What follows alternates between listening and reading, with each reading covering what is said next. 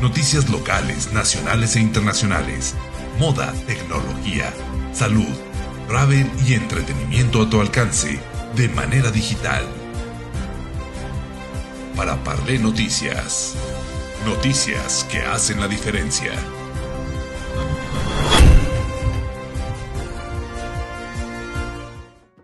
reflexiones sobre el ser humano y la percepción de la realidad desde una mirada científica rigurosa, crítica y abierta a explorar otros paradigmas y contribuir a la expansión de la conciencia.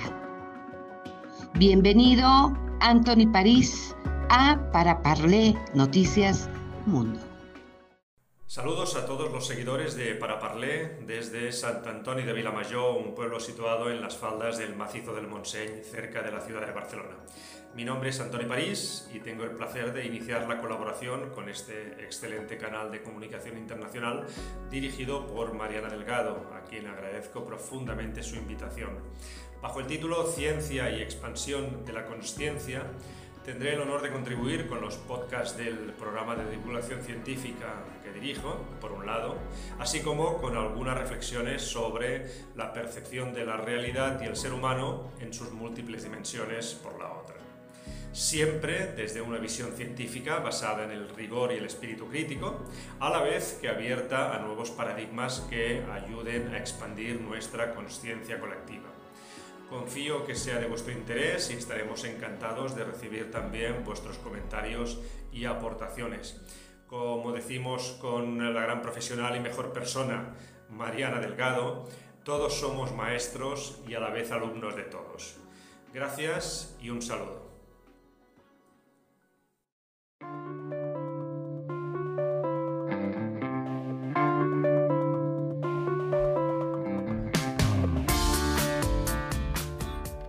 Saludos de nuevo, soy Antoni París, responsable del programa El Gato de Rodinger, el espacio de Radio Vilamayor en el que exploramos las fronteras del conocimiento actual. Y hoy vengo a presentaros el podcast del último programa, en el que hablamos sobre la conexión entre ciencia y espiritualidad. Y lo hicimos con el doctor Mario Sabán, que es profesor e investigador de Cábala es doctor en psicología, en filosofía, en teología, en antropología, en matemática aplicada, una persona erudita con un gran conocimiento transversal que nos hizo reflexiones muy interesantes sobre esta conexión entre dos conceptos que, parecen antagonistas, pero que en realidad están mucho más cerca de lo, que, de lo que parecen, ciencia y espiritualidad. Confío que os guste mucho el programa y como siempre os podéis dejar vuestros comentarios. Un saludo. Usted hablaba ahora de Descartes, eh, de Leibniz, eh, por no hablar de Newton y de otros científicos o, protocientíficos, digamos así, de aquella época, pero eh, nos hemos quedado solamente con lo que nos ha interesado también de acuerdo a esta visión ortodoxa, restrictiva también de la ciencia, porque todos ellos, como he dicho muy bien, eran personas ilustradas y que además trabajaban en disciplinas que hoy en día son etiquetadas como, como paracientíficas o esotéricas incluso, ¿no? Totalmente, totalmente de acuerdo. Newton, por ejemplo, sabemos que estudió profundamente la cábala hebrea. Leibniz también. De Descartes no lo sé, pero de, Leibniz hay toda una obra de la influencia de la mística judía en Leibniz. Quiere decir que estos eh, hombres, que son como las bases fundamentales, eran grandes personalidades y muy holísticos la gran mayoría. Luego hay una regresión, pero bueno, esa regresión es la compensación por esa superespecialización de la que hablamos. Yo creo que el sistema económico del liberalismo obliga a la superespecialización y premia al hiperespecializado.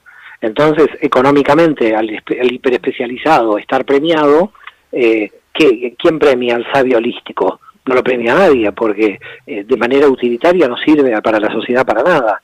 Es decir, ¿yo a quién le pago? Yo le pago al odontólogo porque me cura el diente o le pago a quien me defiende en tribunales, es decir, eh, mi paga, eh, digamos, el dinero se va a la búsqueda del hiperespecialista. Me duele el riñón y entonces me voy a ir a buscar al médico nefrólogo que es el que mejor, eh, claro, si el dinero, si, si la paga, si lo la utilitario fue la hiperespecialización, toda la sociedad nos vimos obligados a hiperespecializarnos. Mm. Y ahí se ha utilizado muy bien eh, también el, darwinismo eh, de, la supervivencia del más apto, ¿no? Se ha utilizado también a, la hora de, justificar muchas de las acciones de la propia economía.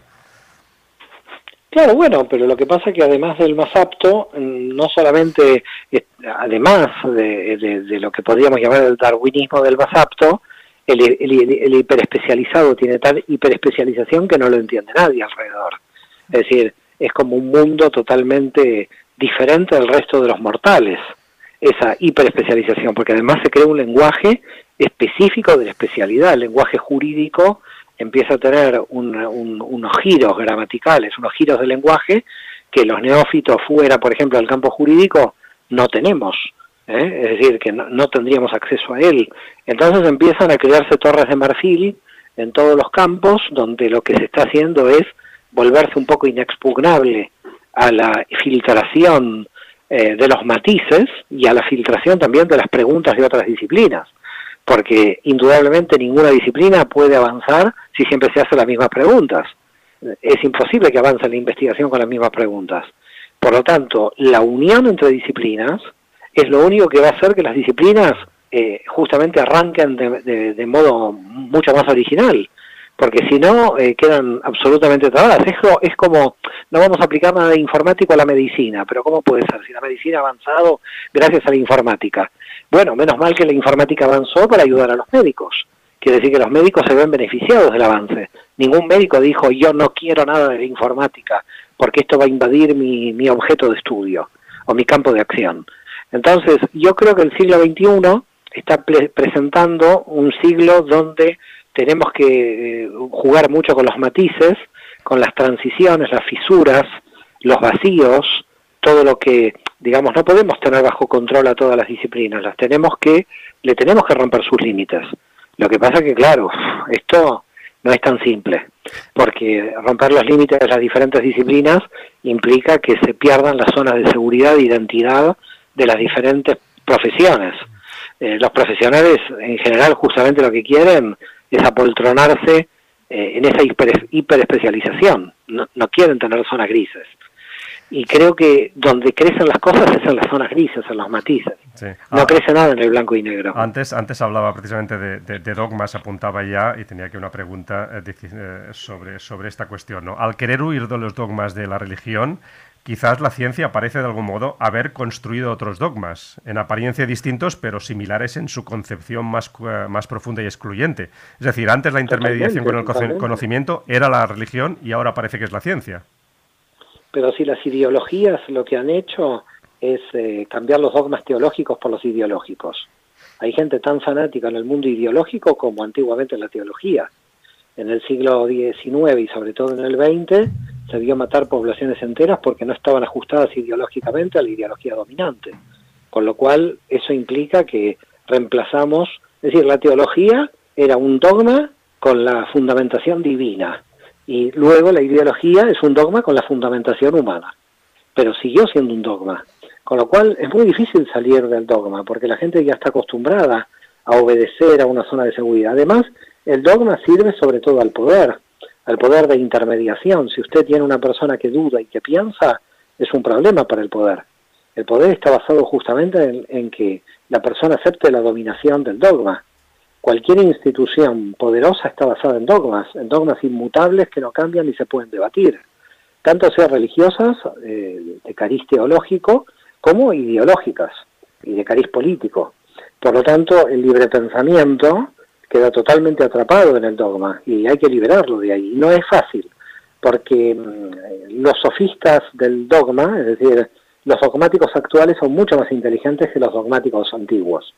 El dogmático de antiguo le quemaba por la Inquisición directamente, así que ahí no había salida. En el dogmático actual es un dogmático que ha encerrado el dogma en un edificio construido por la razón. Es mucho más complicado ahora tirar abajo un dogma porque está autofundamentado en una serie de dogmas. Ahora usted no sostiene un dogma solo y manda a quemar a la, al hereje.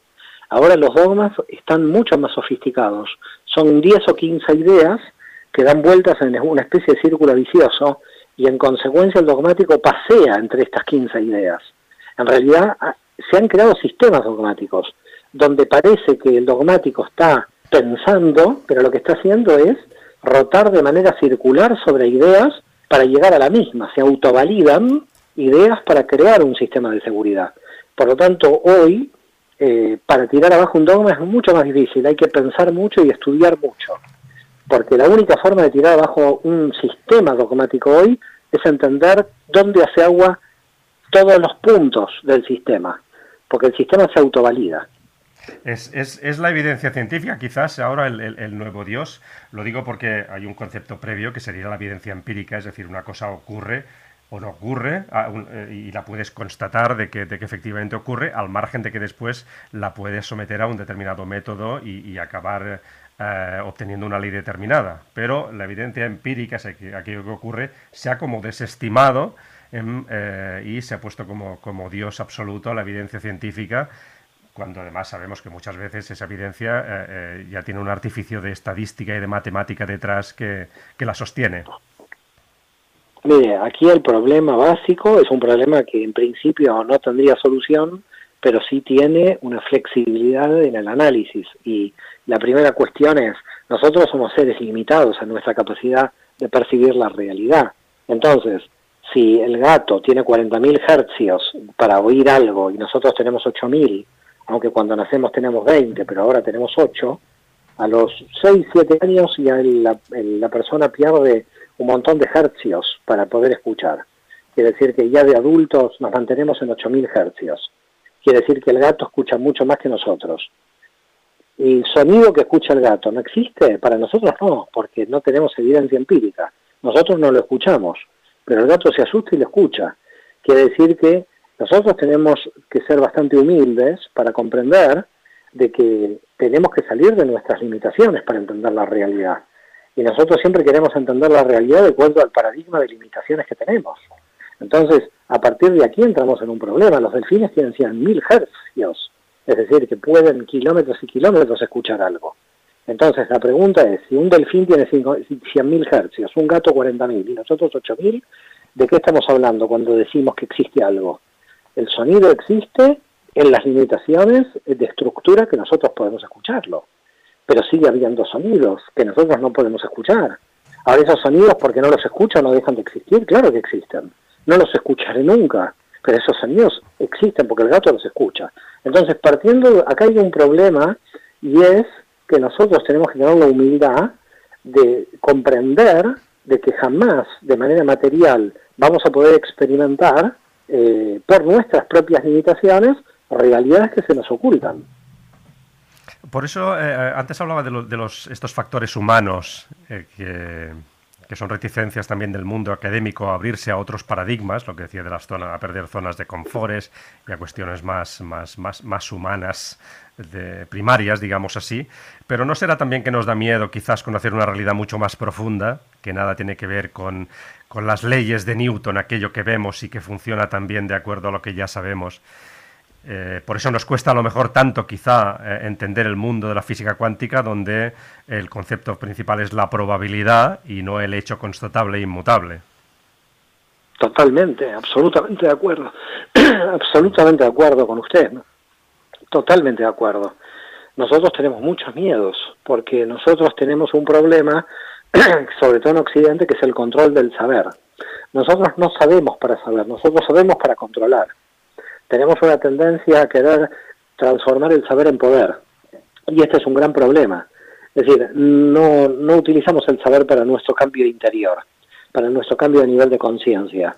nuestro saber lo utilizamos para crear armas, no para hacer la paz. Entonces, claro que podemos hacer armas muy eficientes, pero así nos estamos matando. Nuestro nivel de conciencia bajísimo. Entonces, a donde vamos es a un replanteo de que si no hacemos una percepción profunda, no va a haber ética que nos salve. Porque hasta ahora la ética estuvo marcada por el ejército y la policía, es decir, una ley exterior que nos está dominando. Si no tuviéramos ejército y policía, nos mataríamos entre nosotros. Porque nosotros no hemos elevado la conciencia, que es la percepción profunda, pero tenemos miedo de ir a la percepción profunda de nuestro ser. Y como tenemos miedo de ir a la percepción profunda por la que podemos encontrar, Salimos al exterior para poder resolverlo en el exterior. El exterior no puede resolver algo que no se puede primero resolver en el interior.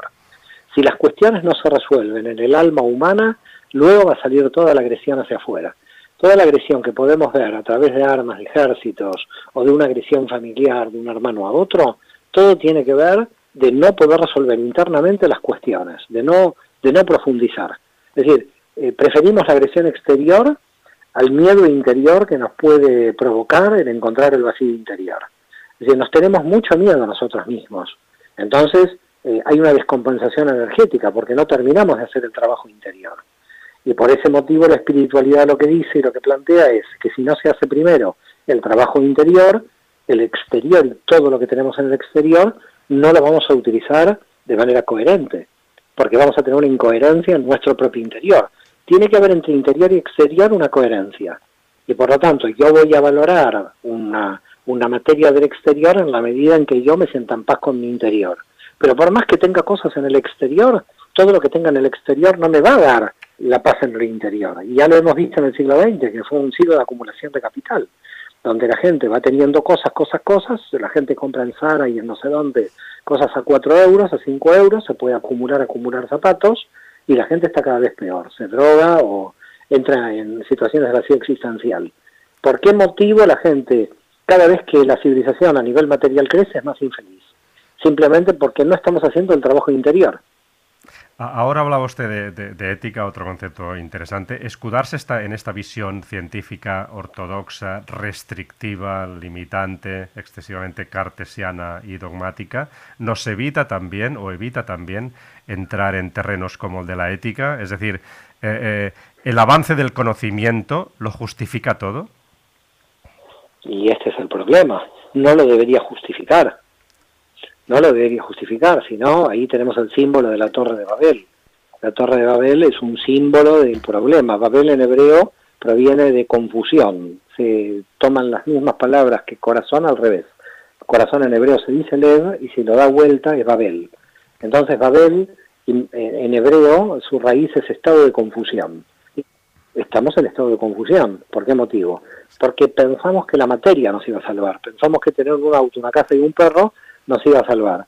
Y cuando la gente a los 40 años llega a eso, se siente más vacía que antes, porque no llegó a nada. ¿Por qué no llegó a nada? Porque no sabe al servicio de qué está esa materia. La materia no tiene una función en sí misma si nosotros no le entregamos sentido. Por eso una persona en la India con un burrito puede ser feliz, porque no necesita del auto y de la casa, porque ya le da, ya agradece tener este burrito. Nosotros en Occidente hemos perdido la humildad del agradecimiento, de la valoración, no podemos valorar porque nosotros hemos sido una sociedad de acumulación. Entonces, en una sociedad de acumulación, que la gente quiere acumular, el vacío se mantiene porque nunca se llena, la materia no lo puede llenar, porque la materia no tiene esa función, la materia es un instrumento al servicio de mi crecimiento interior.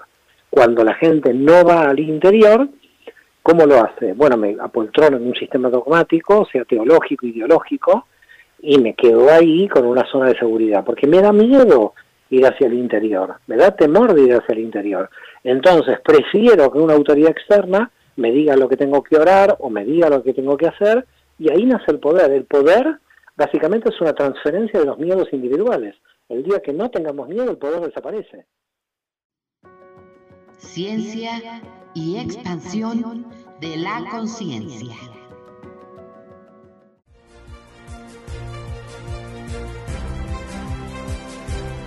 Noticias locales, nacionales e internacionales, moda, tecnología, salud, travel y entretenimiento a tu alcance de manera digital.